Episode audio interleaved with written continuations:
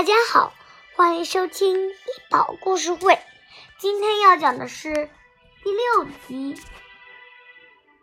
一个吻，一只吻兽。如果张开手臂，一下子跳到金水金水河里，会不会变成一条鱼呢？最近我总是在想这个问题，因为天气越来越热。真想去游泳啊！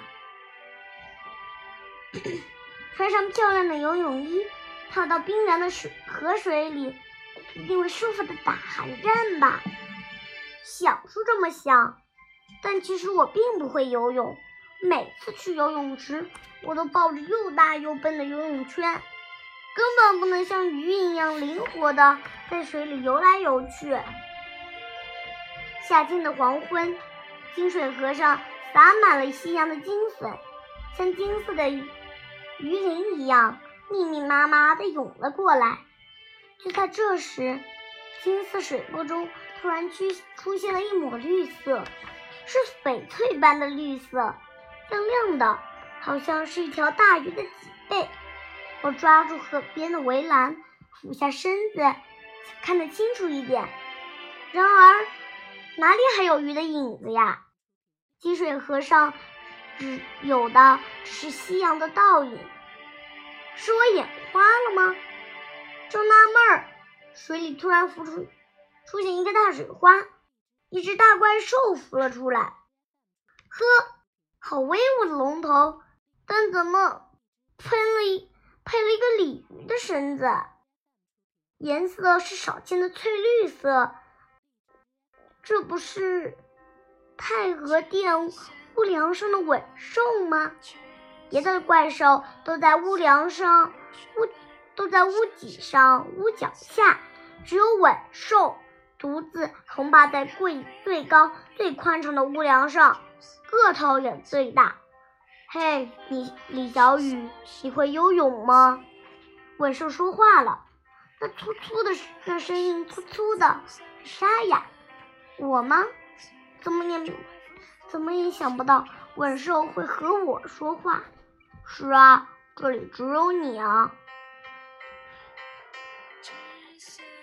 那眼神好有威严啊，我连大气也不敢喘。我不会游泳，我用小的不能再小的声音说。虽然已经见过很多故宫里的大怪兽，但我还是没有见过。吻兽，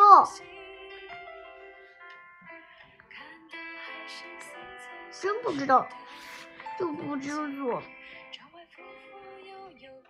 跳下来。你说什么？就这样张开张开双臂跳下来，快！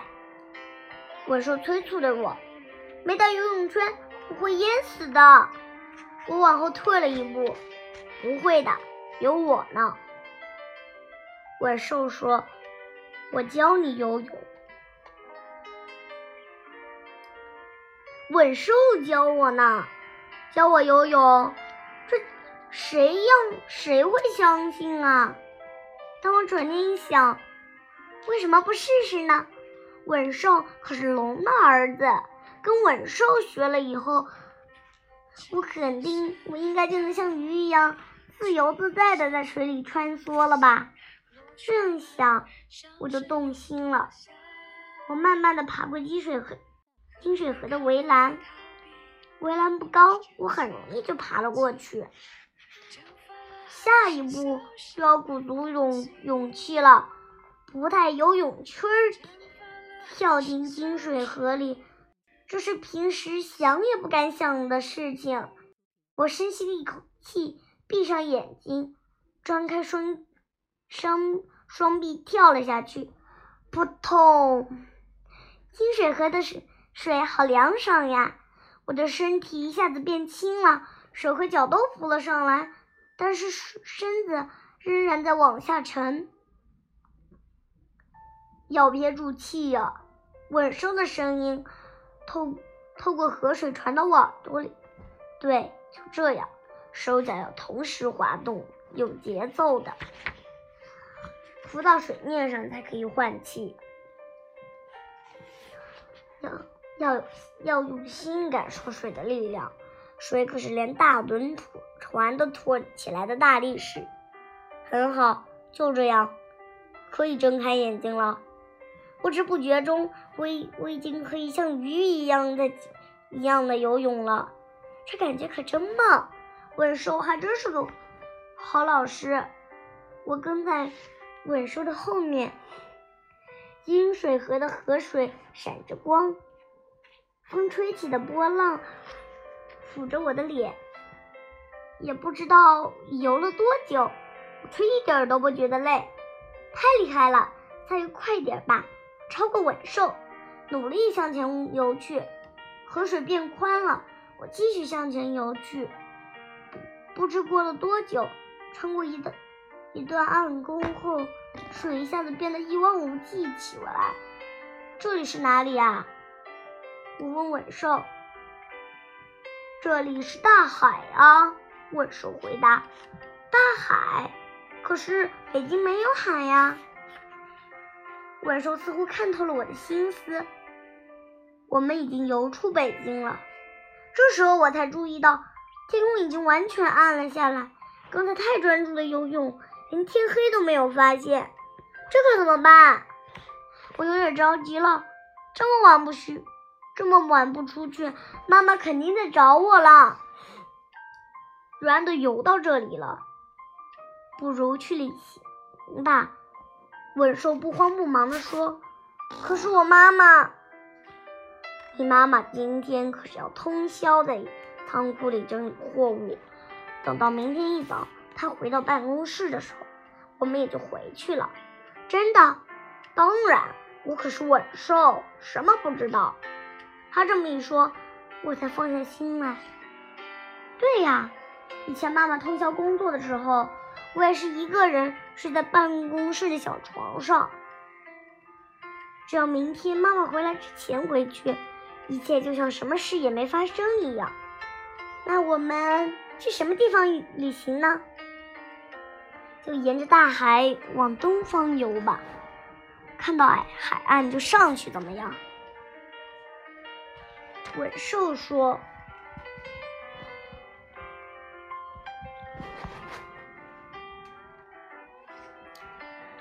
如果有人是有人的城市，你也能上岸吗？”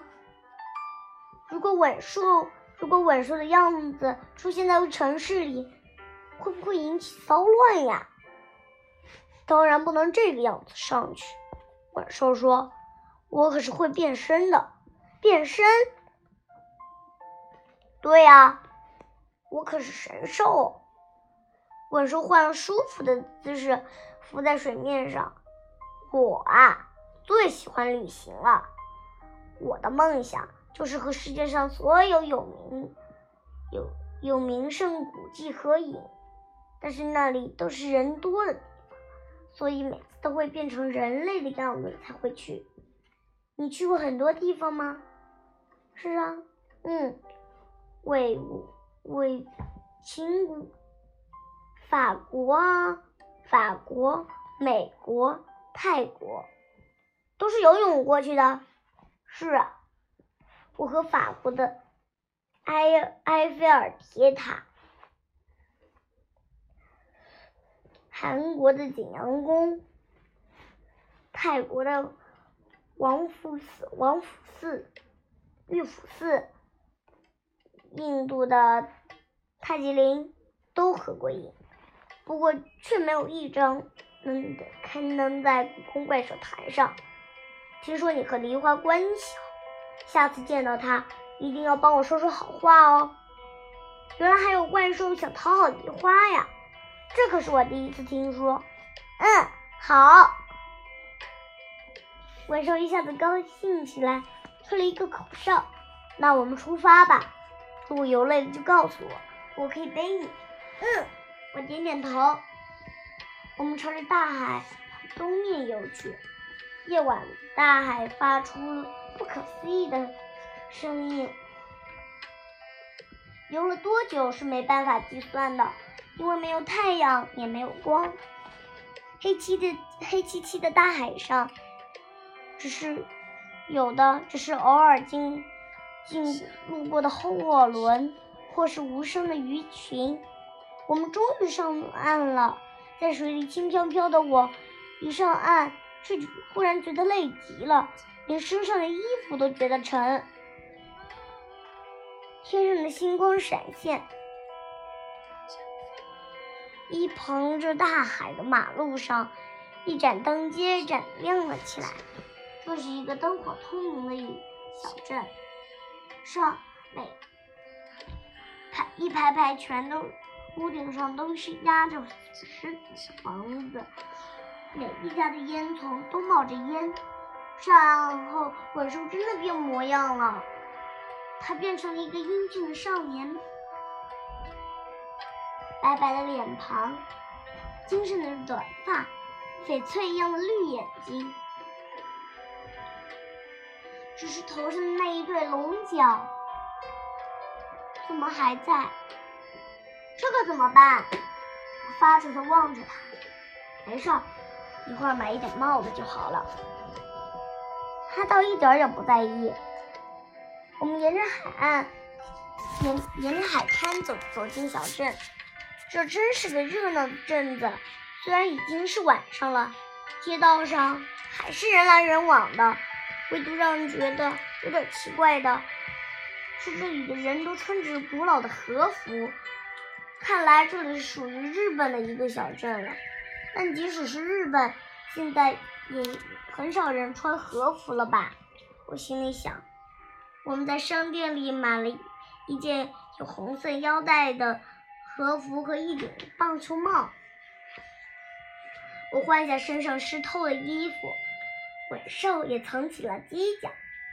虽然这里人打扮都很古怪，但是商店里倒是什么现代商品都有的卖。戴上棒球帽的尾兽更帅了。你的项链好漂亮，尾兽说。我赶紧低下头看。原来和服的领子有点大，挂在红绳上的宝石耳环露了出来。我赶紧，我赶紧把重新把耳环塞进塞回衣服里，一边怪自己怎么这么小心，怎么这么不小心。还好，幸亏已经有其他东西吸引了晚上的注意力。哈。哈，这里是一个狸猫的镇子。他突然说：“啊，狸猫的镇子！”我的脑海里出现宫崎骏的动画片儿《百变狸猫》，就是那些会变身的狸猫吗？嗯，你们看，它它们有些尾巴还没藏好呢。我顺着晚兽指的方向望过去，真的。有些人的和服下面居然露出毛茸茸的尾巴，我们还是离开吧。不知为什么，我有点害怕。不，在这里等到天亮吧。问兽却说：“为什么？你看，这里能很很近的看到富士山呢。我早就想和富士山合影了，但是晚晚上是拍不清楚的，所以明天早上拍完照就再离开吧。”原来是这个原因啊！文兽还真是一个拍照狂人呢。但闯进狸猫镇子会不会有危险？还有比我更危险的动物吗？我是微微一笑，英俊的模样让我感到有有一阵眩晕。突然，远远的传来了一阵打鼓的声音。街道上本来还不慌不忙走的人行走的人们，都急匆匆的朝着打鼓的方向跑去。喂，这是怎么了？怪兽拉住一个跑过他身边的人：“你们是外地来的吧？今天是夏季呀，节目就要开始了，你们也赶紧去吧。”那个人说完，就接着朝鼓声响起的地方跑去。夏季。就是夏天的祭祀吧，夏季就是夏天的祭奠吧。我心里想，怪不得这个镇子到处都挂着灯，挂住满了灯笼。晚兽拉着我，也跟着人群向前跑去。海边的一块空地，已经搭起了台子，舞台上镇里的年轻人轮流敲着大鼓，有力的鼓声随风散到远方。舞台下面，人们喝着鼓点儿，围围成一圈，开始跳舞起舞来。舞蹈的圈子变成两圈，变成三圈，眼看变得大了起来。大鼓的声音越是响，舞跳的越是疯狂；大鼓的声音越是轻，舞跳的越是静。变成人类的狸猫们像是醉了似的，如同一群。如同一群随着大鼓起大鼓声起舞的木偶，文兽拉着我也加入了跳舞中的人群。我脸红了。无论哪个女孩和眼前这么英俊的少少年跳舞，脸都会红吧？大家正跳得开心，突然海面上突然砰砰的升起烟花来，彩色的烟花如流星般。闪落下来，画出漂亮的弧线，我们几乎都看呆了。这之后，狸猫们变得疯狂起来，有的盘在一起变成巨大的布袋和尚，还有的排成一排变成长长的火车。于是，海洋上变得炫目起来，大鼓激烈的敲着下，天狗、布袋和尚。月亮女神、各路神仙飞向飞翔在天空，火车、电车、八吉大陀是守鹤在地面上横冲直撞。天啊！正正在看热闹的吻兽脸色一变，我顺着他的眼神望过去，不知什么时候。一个巨大的吻兽也在，也出现在日本的怪物中间。它正摇着龙头和鱼尾向我们的方向走来。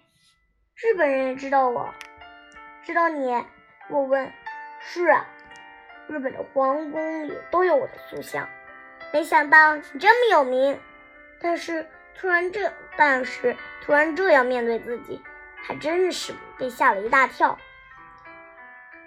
吻兽表情古怪地说：“我肚子饿了。”吻兽买了蓝蓝莓味的棉花糖给我吃。